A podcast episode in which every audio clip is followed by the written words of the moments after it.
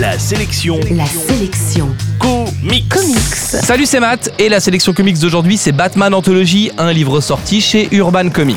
La sélection comics. C'est la quatrième fois qu'Urban nous livre une de ses anthologies. Comme d'habitude, celle consacrée à Batman compile une vingtaine de récits essentiels du personnage pour donner une vision d'ensemble de sa carrière et de son évolution au fil du temps.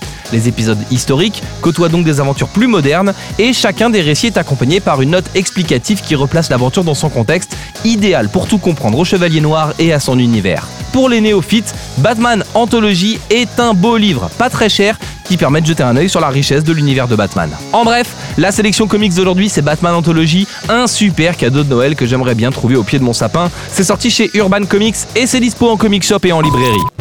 La sélection comics. Retrouvez toutes les chroniques, les infos et les vidéos sur laselectioncomics.com.